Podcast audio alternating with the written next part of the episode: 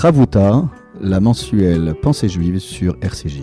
Présentée par le grand rabbin Olivier Kaufmann et le rabbin Michael Journeau. Bonjour aux auditrices et auditeurs de RCJ pour cette nouvelle mensuelle de Pensée juive Ravuta. Bonjour euh, Michael. Bonjour Olivier.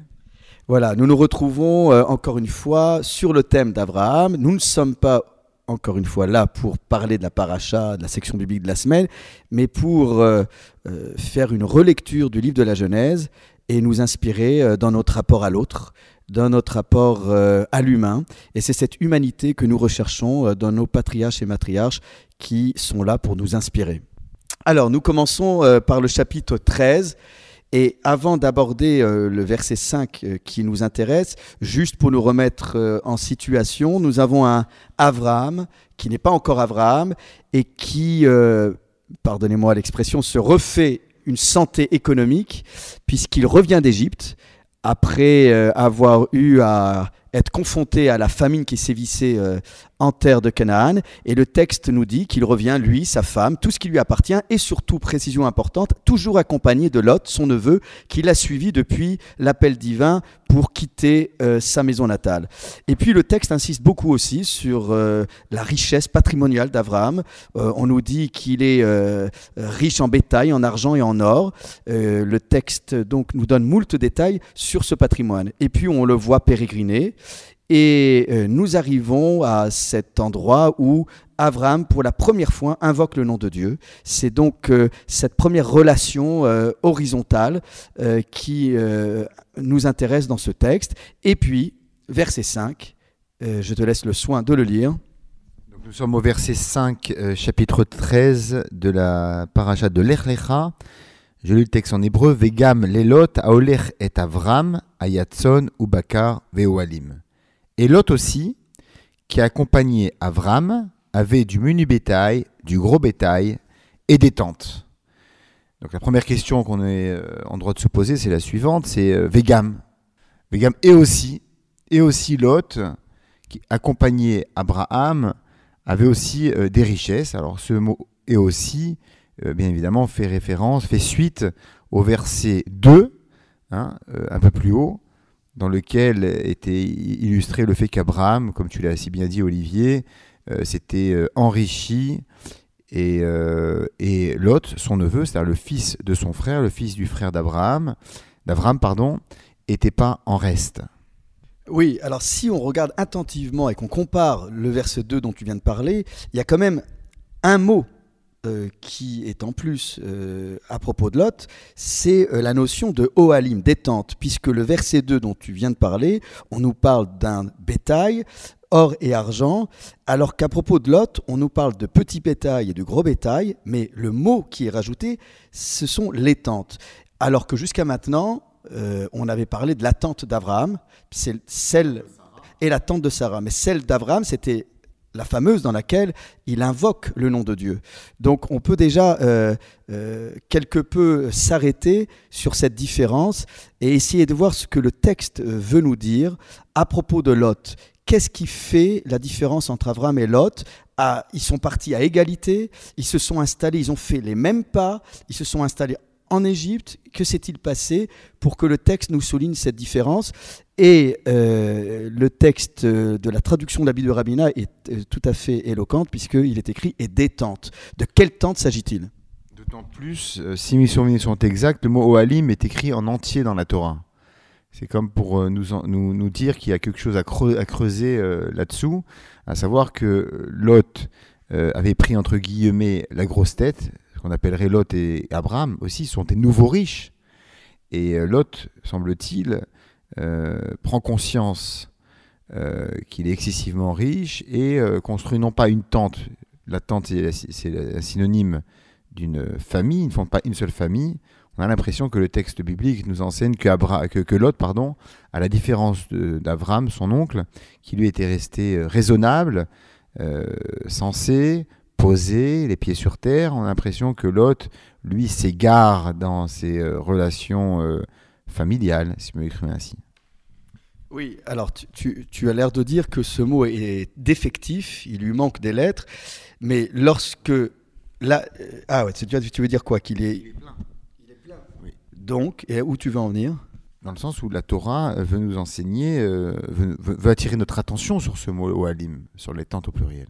Mais il faut vérifier sur un tikkun sofrim, je n'ai pas le tikkun. Oui, non, non. Alors, ce qui est vrai, c'est que Aolo, euh, quand on parle de sa tante, celle d'Abraham, euh, là, il est, euh, n'est pas écrit entièrement. Donc, donc tu, ce que tu veux dire par là, c'est que dans la tente d'Abraham, il y a quelque chose de particulier. Bien sûr, complètement particulier. N'oublie pas aussi euh, qu'on va le voir, on parle de la tente de Sarah. C'est-à-dire c'est Sarah qui investit, c'est-à-dire qui est la, la tente, c'est la, maison, hein, c'est la maison, la maison familiale qui repose sur les épaules non pas de l'homme, mais de la femme, de la matriarche.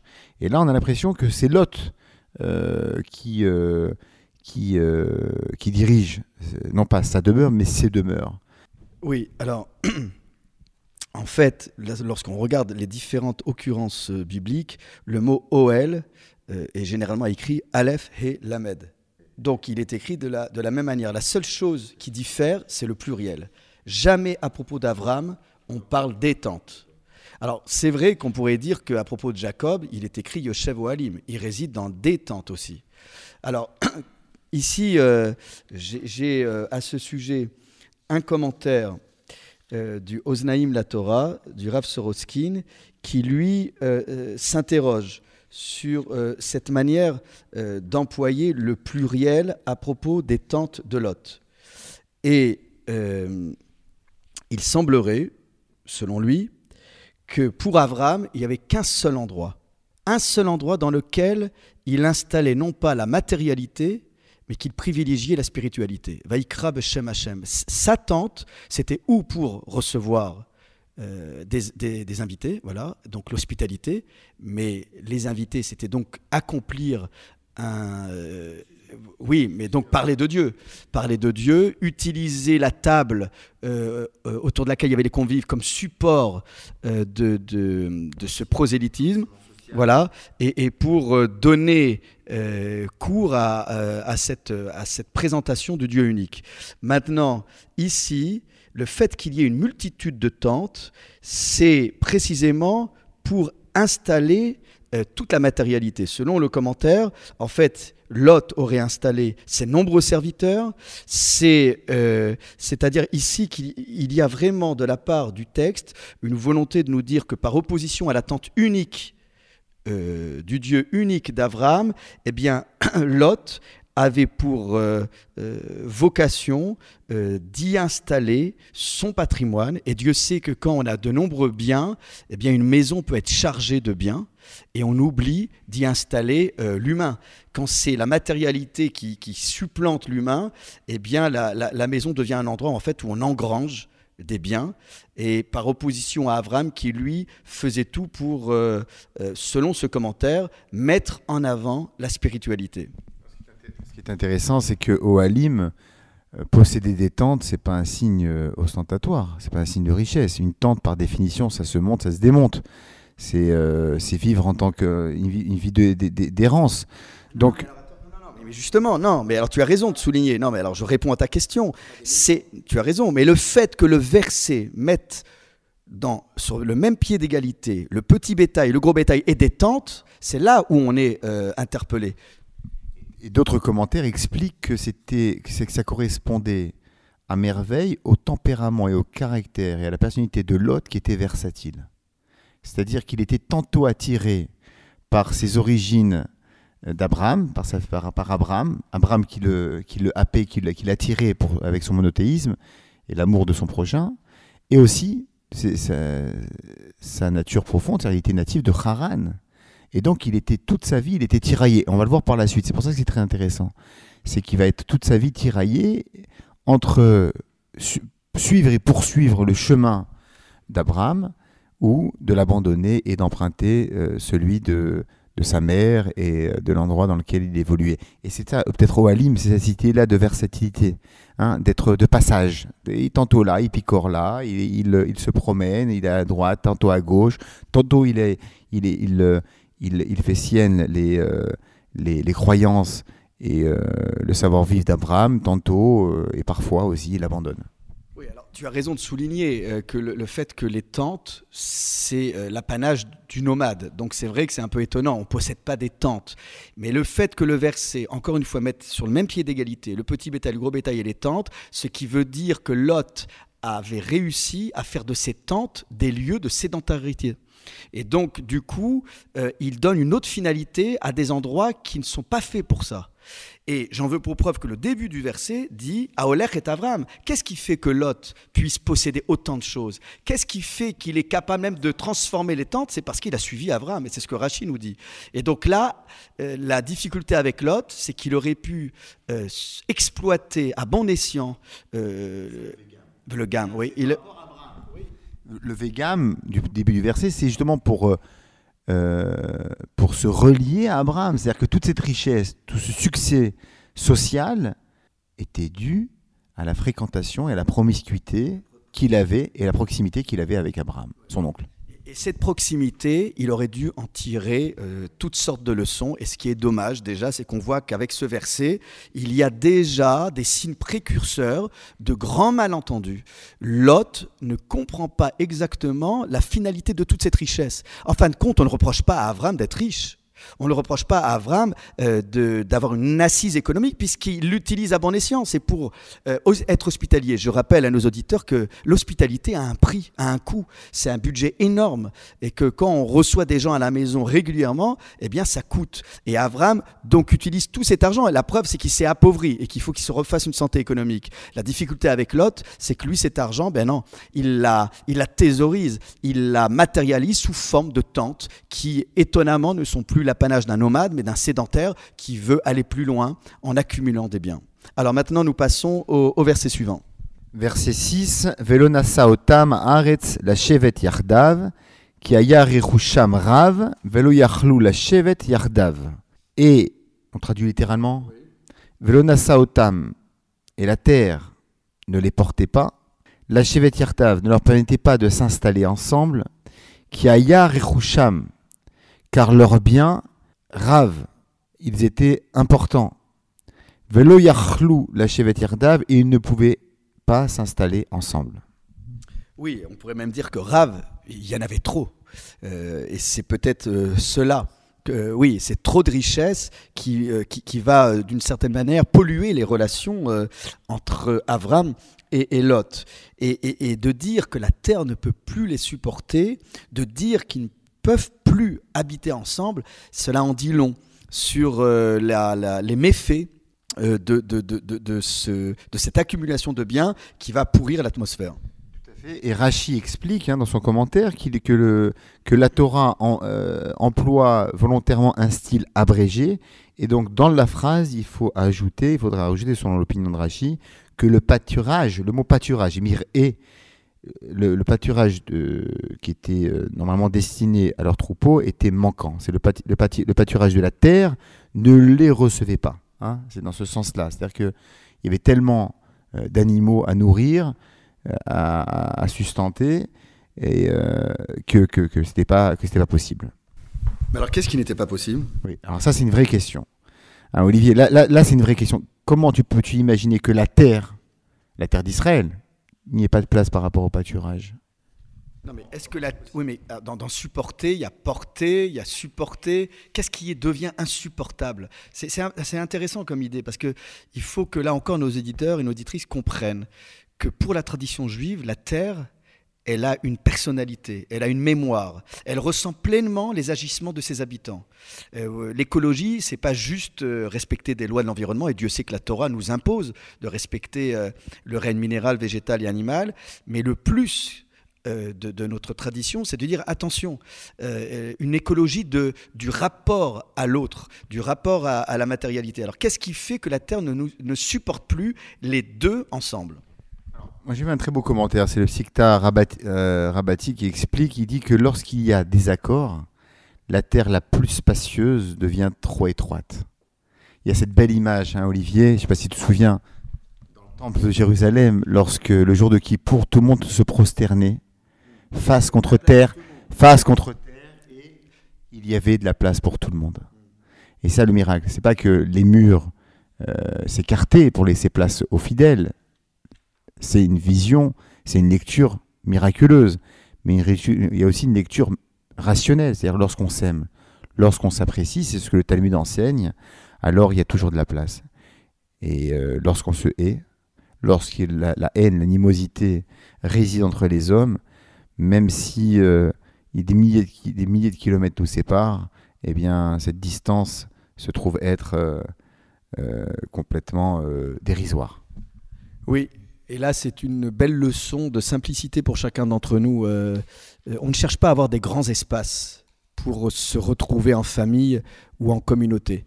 Euh, c'est toute la magie de, de l'imaginaire, du mental dans la tradition juive. C'est qu'on est capable, même lorsqu'on est à l'étroit, de se sentir au large. Et, euh, et ça, c'est toute la magie également du temple de Jérusalem. On ne s'en sentait pas à l'étroit. Et souvent, on dit aux gens, euh, nous, dans la tradition, euh, que ce soit en Europe centrale ou en Afrique du Nord, on n'avait pas besoin de grands espaces et de grands monuments pour se retrouver euh, les uns avec les autres. Et, c'est toute la difficulté euh, dans notre rapport aussi à la pierre. Euh, est-ce qu'il faut des grands espaces, des grands monuments, des grands bâtiments pour que nous, nous puissions évoquer le nom de Dieu et, entretenir ce lien de fraternité? Et parfois, ce lien de fraternité, il n'est pas là où on l'imagine. C'est pas juste dans les lieux où il y a de l'espace. Parfois, on peut être les uns sur les autres et en dépit de cette promiscuité, se sentir très bien. Alors, là, il y a aussi l'idée qu'on va, on va aboutir assez rapidement euh, à, cette, à cette dispute. ce qui est intéressant pour, euh, pour compléter, euh, pour compléter ton commentaire, Olivier, j'aime cette expression Velona Saotama Aretz. La terre, la terre d'Israël ne peut, ne peut pas recevoir des hommes qui, qui, se haïssent et qui se détestent. Velona elle ne porte pas. Excuse-moi, là tu anticipes, parce que pour le moment, on ne parle pas de haine. Et puis, et puis on sait que ça ne va pas commencer avec Lot et Avram, c'est plutôt leurs bergers respectifs. Donc pourquoi le verset est aussi catégorique? Il y a deux choses. Elle ne peut pas les supporter et eux ne peuvent pas habiter ensemble. Mais... Comment tu as traduit? La chevette et Yardav. Yardav. Yardav, c'est ensemble. C'est un peu le, psalmiste. Inematov manaim, achim, gam, yachad. C'est un peu les mêmes mots qui sont employés. Alors, cette, euh, là, c'est la question de la fraternité euh, qui, est, qui, qui, est mise en mouvement là-dedans, qui est déjà amorcée. Mais encore une fois, pourquoi le verset est, aussi euh, catégorique, aussi précis sur, cette, sur ce caractère presque insupportable de, de, de, cette cohabitation? Ils ne peuvent plus coexister. C'est quand même assez, assez terrible et c'est une question d'actualité. Comment un espace ne peut plus, euh, est arrivé à ce stade-là, de, ne plus pouvoir recevoir, euh, en plus, deux, deux personnes qui appartiennent à la même famille. C'est pour ça, Olivier, le commentaire de Rachi est clair. On parle de pâturage. Il n'y a plus de place. C'est-à-dire que tous les, pâtu tous, tous les champs. Oui, mais oui, on parle des animaux là. Et la suite, Kayer et Rouchamrav. Kayer et Rouchamrav, on parle de quoi? On parle pas de leur richesse matérielle, euh, des, des, biens des biens euh, euh, immobiliers, on parle de biens immobiliers, c'est-à-dire les, euh, et par rapport à la suite aussi. C'est pour ça que Rachi est clairvoyant en nous disant il s'agit de pâturage. Effectivement, comme les terrains, étaient privatisés, ils appartenaient à des gens, donc le Erlou arrête, c'est-à-dire qu'il n'y avait plus de il avait plus de terres en friche qui étaient abandonnées et euh, là, des, lieux euh, qui étaient, euh, il n'y avait plus de lieux ouverts à leur, à leur troupeau. Oui, alors c'est vrai que de nombreux commentaires rejoignent cette idée qu'il s'agit bien de, de, pâturage et qu'il n'y aurait, qu'il n'y en avait pas assez pour les deux. Alors après, reste à comprendre comment un tel facteur prend, une, voilà, prend autant de place. C'est extrêmement important. Il s'agit de la survie des animaux il s'agit de tout. Euh. Alors je veux bien. Ce qui veut dire, alors c'est quand même, c'est quand grave cette histoire. C'est-à-dire que au début, ils avaient déjà des troupeaux quand ils sont partis, et donc il faut attendre ce moment-là pour arriver au point de non-retour. C'est-à-dire que jusqu'à maintenant, ils étaient capables de faire cohabiter leurs troupeaux ensemble sur les mêmes pâturages, et tout d'un coup, ça devient impossible. C'est l'augmentation du capital. C'est l'augmentation patrimoniale. Alors c'est ça qui est terrible. Donc c'est la, oui, c'est la difficile gestion de, cette, de, de cette, euh, de cet accroissement de biens. Oui. Mais alors là, on, nous, sommes, nous sommes arrivés à, une question qui, va, qui va véritablement prendre toute son ampleur dans les versets suivants. Ce que nous enseignent les Pirkei Avot, Maxime Despères, mais aussi l'Ecclésiaste, c'est que la richesse fait accroître aussi les problèmes et, et les relations. Oui, tu as raison de souligner que cette idée euh, euh, préoccupante, puisque dans les maximes des pères, on dit que quand on augmente les nechassim, les biens, on augmente la DAGA, voilà, les soucis, les inquiétudes, les préoccupations. Alors, nous abordons euh, maintenant l'amorce de la dispute au verset 7. Donc, je te laisse, mon cher Michael, lire le verset 7. Vaihi ben Avram ou ben Lot Kenaani Perizi az Yoshev ba'aretz. Il y eut querelle entre les bergers du bétail d'Avram et entre les bergers du bétail de Lot. Et le Kenaani et le Périsie habitaient alors dans le pays. Oui, alors, a priori, le texte nous parle d'une dispute non pas entre euh, Avram et Lot, ou Lot et Avram, mais plutôt entre les bergers du troupeau d'Avram et les bergers du troupeau de Lot. Et puis, il s'agira de comprendre pourquoi le verset termine en nous précisant qu'il y avait des habitants euh, dans cette région. Alors, si on regarde le, commentaire de Rachi, euh, que nous dit-il? Rachi nous, nous enseigne que les bergers malhonnêtes de Lot faisaient paître leur bétail dans les champs d'autrui. Et les bergers d'Abraham, d'Abraham, pardon, ayant fait le reproche, ils ont rétorqué, les bergers de Lot ont rétorqué en disant euh, que Hachem, que Dieu avait promis la terre à Abraham. Or, comme ce dernier n'avait pas d'enfants, pas de descendants, Lot en serait l'héritier. Et on le voit, euh, Olivier, c'est que le verset même, le texte de la Torah, réfute expressément cette assertion, puisqu'elle souligne qu'à l'époque, à cette époque bien précise, le Cananéen et le Périséen étaient encore dans le pays. Abraham, donc, n'était pas encore le propriétaire légitime de cette, terre et de ces terrains. Oui, alors donc Rachid souligne bien le fait que euh, les bergers euh, de Lot euh, affirment, à juste titre peut-être, que Abraham n'ayant pas de descendants, euh, l'héritier euh, naturel de ce patrimoine serait Lot, oui, et de surcroît, euh, la preuve qu'il n'y a pas de doute à ce sujet, c'est que la, terre était déjà habitée. donc on ne peut pas affirmer que Avram avait un droit euh, sur, euh, sur cette terre. Donc, les bergers d'Abraham qui admonestent les euh, bergers de Lot n'ont aucun fondement, je dirais, juridique pour, pour asseoir leur d'autorité leur, leur argumentation. Olivier, ce que je propose, c'est d'aller en profondeur. Et est-ce que Lot avait tort? Est-ce que les bergers de Lot avaient tort? Avaient dit tort? Dans le sens où Dieu avait promis la terre d'Israël à Abraham et à sa descendance. Ils étaient en terre d'Israël, ils en étaient euh, les propriétaires légitimes, et donc ils avaient le droit de jouir de la terre et de faire pâturer leur bétail là où bon leur semblait. je, pense, hein, Olivier, qu'il y a là euh, une différence essentielle d'approche d'un point de vue philosophique et d'un point de vue existentiel, comment Abraham et Lot voient la vie et comment ils lisent la promesse divine, la promesse de Dieu. Ce qui est intéressant déjà, c'est que le, comportement de Lot et de ses bergers, c'est de tronquer la vérité. Puisque Dieu avait promis à Abraham deux choses. Il avait promis non seulement il avait promis la terre d'Israël, mais il avait promis une, une, longue et belle progéniture. Et on voit que Lot, que les bergers de Lot, pardon, ne retiennent qu'une partie du serment de Dieu, de la promesse divine, simplement la terre qui allait appartenir à ses descendants. Et donc ça me fait référence un peu à, à ce qu'on voit autour de nous, à savoir que les gens ont une lecture de la vérité qui est parcellaire et qui va simplement, qui répond et qui abonde dans le sens dans lequel on souhaite qu'il aille. Et c'est là la différence d'approche entre Abraham et Lot.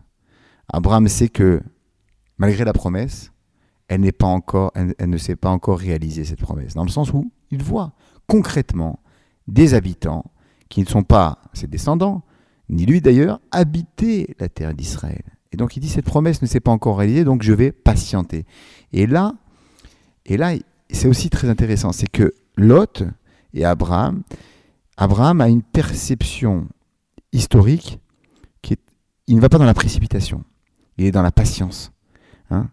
Et euh, alors que Lot, il est, il est dans, il est dans le futur, il se projette dans le futur, il s'inscrit dans le futur. C'est un peu ce qui se passe, mon cher Olivier, aujourd'hui.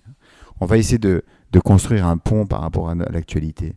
Dès que le monde va mal, ça y est, nous sommes dans la, dans la, fin messianique, dans la fin des temps.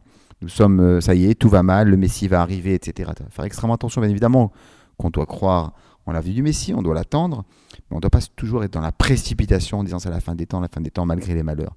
Malgré les malheurs qui frappent le peuple juif, comme on le voit avec Abraham, euh, eh bien, il faut résister. Il faut garder sa lucidité, son intelligence, son esprit d'analyse, son esprit, son regard critique sur les choses, et de prendre un certain recul. Et on voit Abraham qui ne se laisse pas submerger par l'émotion et par le sentiment, mais qui il, prend le, contrôle de, des événements tels qu'ils se déroulent sous ses yeux. Et ce qui est intéressant, c'est que lorsqu'il nous arrive quelque chose, Olivier, en mal, on n'est pas obligé de dire quelque chose. On peut garder le silence. Et on voit Abraham, lui, il aurait pu euh, se révolter en disant Attends, Dieu me promet une progéniture, une descendance et la terre d'Israël. Ces deux promesses ne sont pas encore réalisées. Je peux me révolter, me rebiffer, me rebeller contre, contre la parole de Dieu. Abraham s'inscrit dans la patience. C'est l'éloge de la lenteur. Laisser les choses euh, prendre de. Euh, laisser le temps au temps. alors, là, j'entends ton explication sur, sur les aspirations d'Abraham, telles qu'elles sont également portées par ses bergers. Mais quand il y a une dispute, il faut aussi essayer d'entendre euh, les deux versions. À partir du moment où on dit qu'il y a une dispute entre les bergers d'Abraham et les bergers de Lot, il faut imaginer une dispute, euh, je dirais, intense. Donc Rachi nous explique que les bergers d'Abraham ont été en posture, dans la position de celui qui met en garde, admoneste. Mais est-ce qu'on ne pourrait pas imaginer que les bergers de Lot admonestent aussi les bergers d'Abraham Parce que, somme toute, si on écoute en profondeur le raisonnement des bergers d'Abraham, cela voudrait dire qu'il faudrait amener le plus loin possible le troupeau. Et à juste titre, les bergers de Lot disent, mais vous êtes en train de mettre en péril cet accroissement de richesse. Parce qu'en allant chercher le plus loin possible les pâturages, on sait combien on peut éprouver la force et la résistance des animaux. Donc d'une certaine manière, selon certains commentaires, on pourrait imaginer que ben, les bergers de Lot disent, mais c'est notre héritage aussi et vous êtes en train, d'une certaine manière, de dilapider ou de l'affaiblir en essayant euh, d'être plus royaliste que le roi et de chercher des pâturages qui n'appartiennent à personne. Et du coup, on va se retrouver à avoir un, troupeau qui va aller en décroissant et qui va s'affaiblir. J'en veux pour preuve que même le commentaire de Nachmanide, s'étonne du commentaire de Rachi. Si tu regardes bien, euh, Michael, euh, il est très étonné parce qu'il dit mais quand Dieu a fait cette promesse, il a dit les c'est à ta descendance que je donnerai cette terre. Et alors la question c'est mais où est l'héritage de Lot? Est-ce que Lot fait partie, oui ou non, de la famille d'Abraham?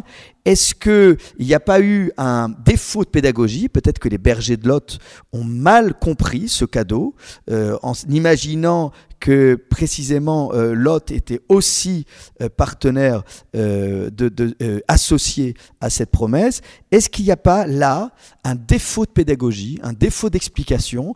Quand on met des gens ensemble, il faut peut-être aussi bah, remettre en perspective l'exigence du respect de l'espace d'autrui, le respect des mouvements d'autrui. Est-ce qu'il n'y a pas eu un défaut, non pas des bergers, parce que encore une fois, si les employés conduisent mal, c'est qu'il faut aller chercher chez les patrons.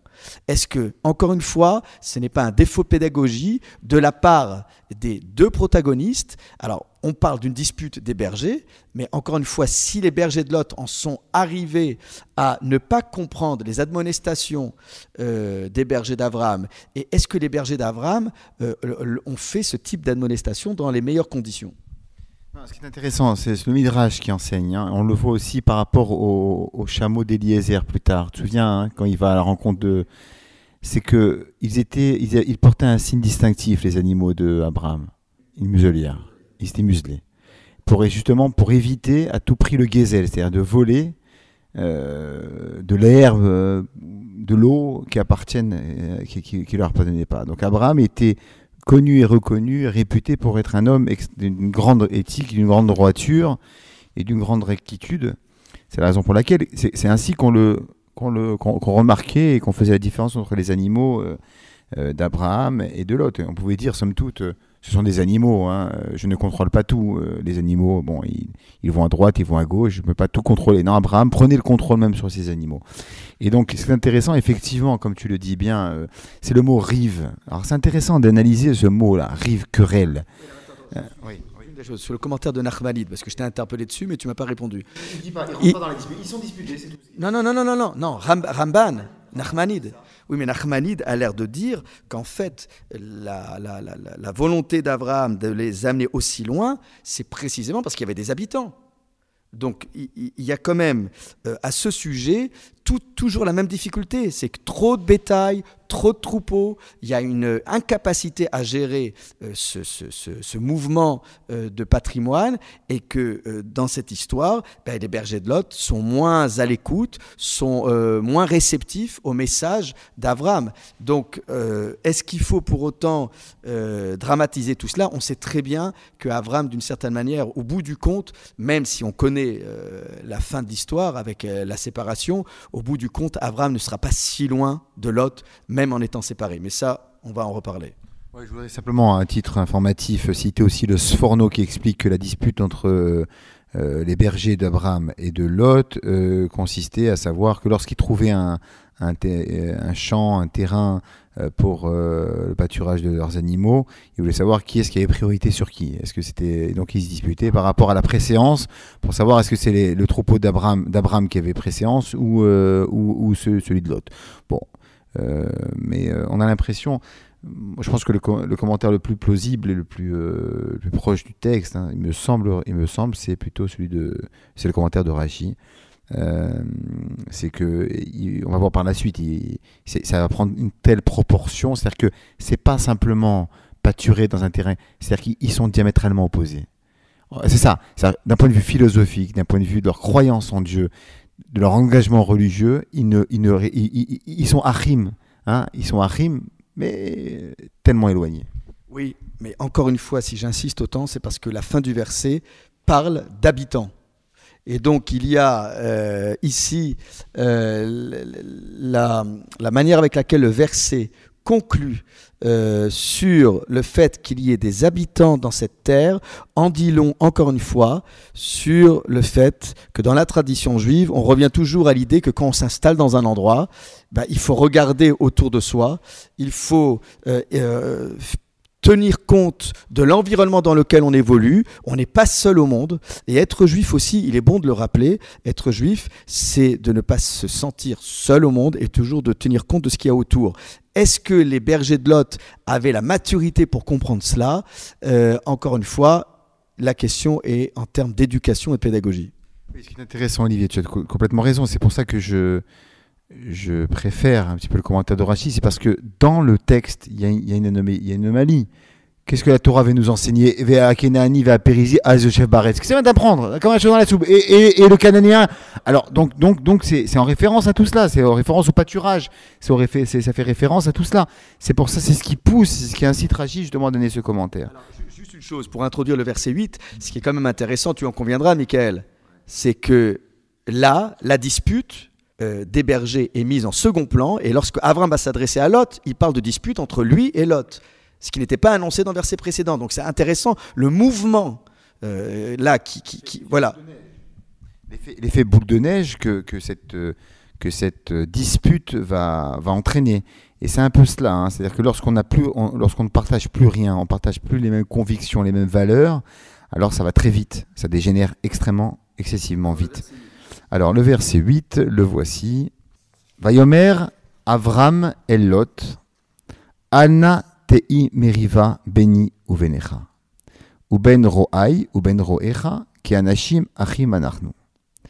Avram dit à Lot, qu'il n'y ait pas de grâce, de querelle entre moi et entre toi, et entre mes bergers et entre tes bergers, car nous sommes, entre parenthèses, hommes frères. Oui, alors déjà, donc comme je l'ai euh, souligné, euh, Avram conclut qu'il y a un risque donc de dépassement euh, du conflit. Ce ne serait plus un conflit juste entre les bergers respectifs, mais un conflit euh, personnel euh, entre lui et Lot.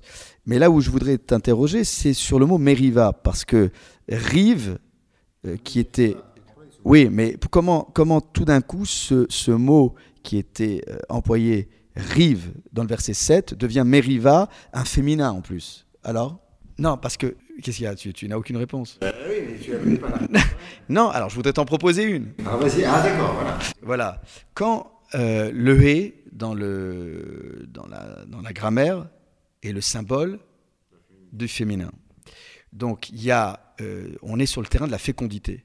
Et donc, il semblerait, il semblerait que du verset 7 au verset 8, on voit déjà que le, conflit ne peut plus être circonscrit juste aux bergers des uns et des autres, mais qu'il va euh, se multiplier à l'envie et que Abraham, pressant euh, ce débordement, euh, cette, dispute qui, va en, grandissant et qui, d'une certaine manière, doit être endiguée par une solution radicale. Et là encore, euh, pourquoi Abraham, dans ce verset, est aussi précis entre moi et entre toi, entre mes bergers et entre tes bergers? Et euh, D'ailleurs, il y a une anomalie, euh, Olivier. C'est que le texte, le verset juste avant, on parle de la dispute des bergers. Et Abraham, lorsqu'il va s'adresser, il dit d'abord entre toi et moi, puis après les bergers. Tu, as remarqué? Il parle d'abord de la dispute, de la dispute entre eux, avant la dispute des bergers. Beni ou Bencha ce que je viens de dire, je vois que tu m'écoutes bien. Alors, justement, c'est la question que je te pose. Il met au second plan la dispute des bergers. Et, du coup, on a l'impression qu'il y a un conflit euh, énorme entre lui et l'autre, ce qui n'était pas le cas. Que les bergers se disputent, il y a une solution. Ben, euh, les chefs doivent remettre euh, en perspective les solutions de bon sens. Je vais répondre, Olivier, de la façon la plus simple possible c'est qu'Abraham prend son destin en main, prend son histoire en main, et qu'il n'est pas comme certains patrons ou certains, dans, quelle que soit la confession, n'est-ce pas, euh, mon cher Olivier? Lorsque quelque chose ne va pas bien, on dit ah, c'est pas moi, euh, c'est mon secrétaire, c'est ma secrétaire, c'est mon adjoint qui a. Non, non. Abraham, il dit s'il y a un problème avec les bergers, c'est je suis responsable.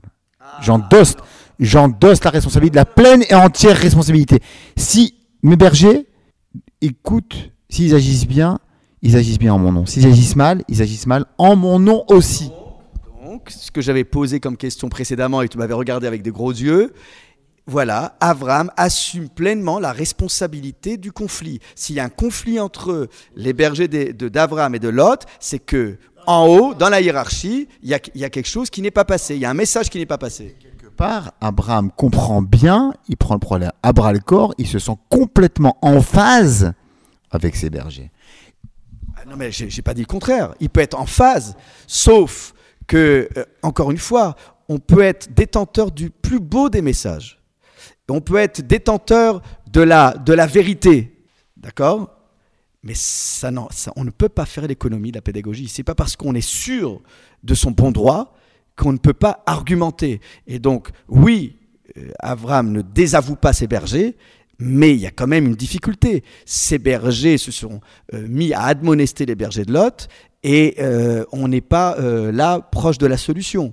Donc il, y a, il faut que, le, comme tu dis, le patron reprenne les choses en main.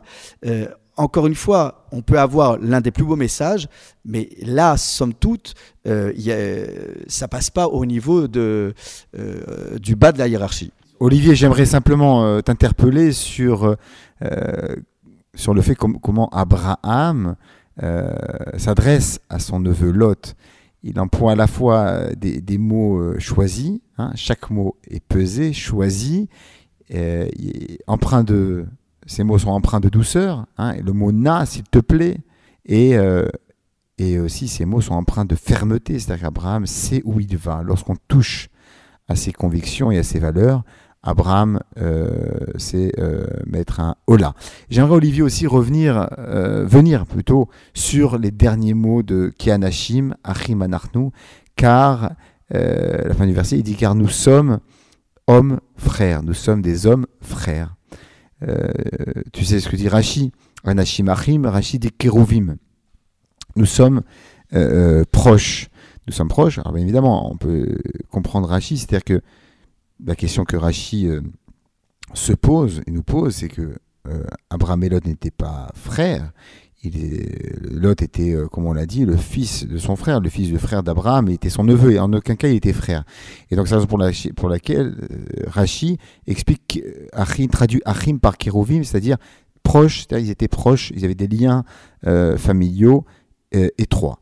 Mais semble-t-il, c'est pas exactement le pshat. Hein c'est pas exactement le c'est pas la véritable traduction. Soit, on est frère, soit on l'est pas.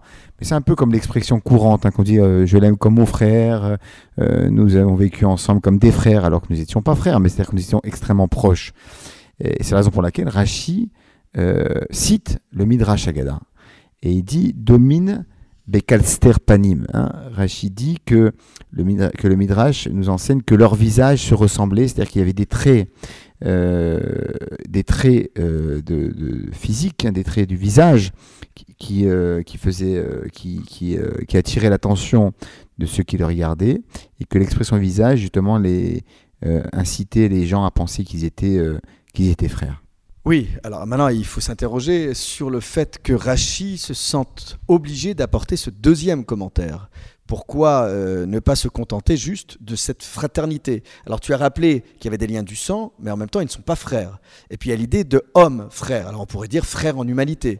Oui, alors frère, frère en humanité. Alors pourquoi homme? Alors tu viens de nous rappeler que c'est pour souligner que sur euh, le plan du visage il y avait une ressemblance. Donc ce sont des hommes qui se ressemblent comme des frères si je t'ai bien suivi.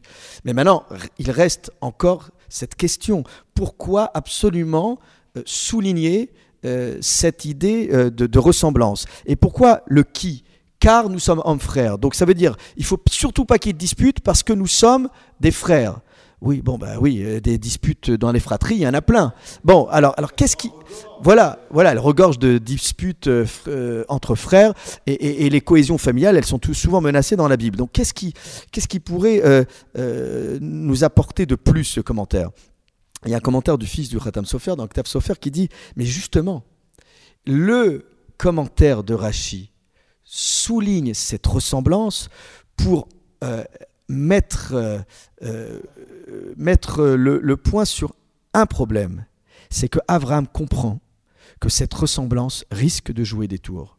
Et à Lot, en devenant maintenant celui dont il n'a plus envie qui porte cette paternité. Lot euh, n'est plus celui qui pourrait être l'héritier parce qu'il a une manière de gérer ses biens qui ne ressemble pas à la manière euh, d'Abraham. Alors Abraham dit, nous sommes tellement ressemblants que la difficulté c'est que quand on va te regarder agir, on va dire que tu agis en bon disciple d'Abraham. Et moi je ne me reconnais pas dans, ton activité, dans ta manière euh, d'appréhender ta relation au patrimoine. Autre chose, dans le même sens, euh, mais d'une autre manière, par le Rav Sorotskin, il a l'air de dire, mais parce que vous êtes tellement ressemblants, et parce que vous êtes frères surtout, euh, dans le sens où on sent qu'il y a une, une proximité, que vont dire les habitants en vous voyant vous disputer ainsi? Donc la séparation qui sera annoncée plus tard est nécessaire. Et cette séparation, elle est d'autant plus nécessaire parce que précisément, il y a un risque de confusion dans les esprits de ceux qui nous entourent. C'est pour le salut de notre environnement le plus proche que nous devons nous séparer. Oui, Olivier, je voudrais rebondir un peu sur euh, Ktaf Sofer et te donner une interprétation personnelle. Je pense que quand, Abraham dit à l'autre, Kanashim il voulait dire par là, selon le commentaire d'Orachi, plus rien ne nous unit. C'est simplement superficiel. Physiquement, certes, nous ressemblons. Euh, il existe une proximité familiale, mais d'un point de vue des valeurs, d'un point de vue des convictions, d'un point de vue de, nos croyances, tout nous distancie, tout nous sépare. Et c'est donc, c'est quelque part, c'est un reproche. Et donc, pour reprendre le commentaire d'Horaci, c'est qu'effectivement, c'est du superficiel, c'est le paraître, mais c'est pas l'être. Abraham cherche à être, et non pas à paraître. Ton explication n'est pas incompatible avec la mienne et je te remercie de ta lecture personnelle qui ne fait que enrichir nos échanges.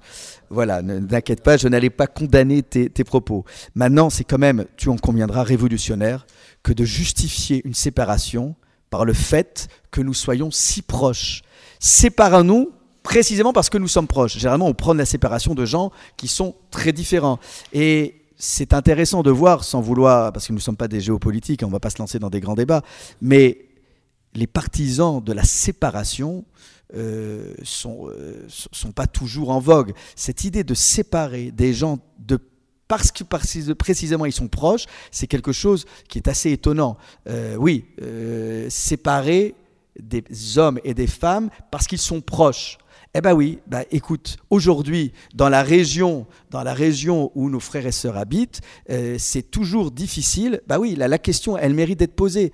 Ici, dans ce verset, Avram justifie le fait de se séparer en, en mettant en avant la proximité, la fraternité, c'est peut-être parce que nous nous ressemblons trop, c'est peut-être parce que nous sommes si proches que nous devons garder une distance qui n'est pas une distance juste de sécurité, mais une distance de respect.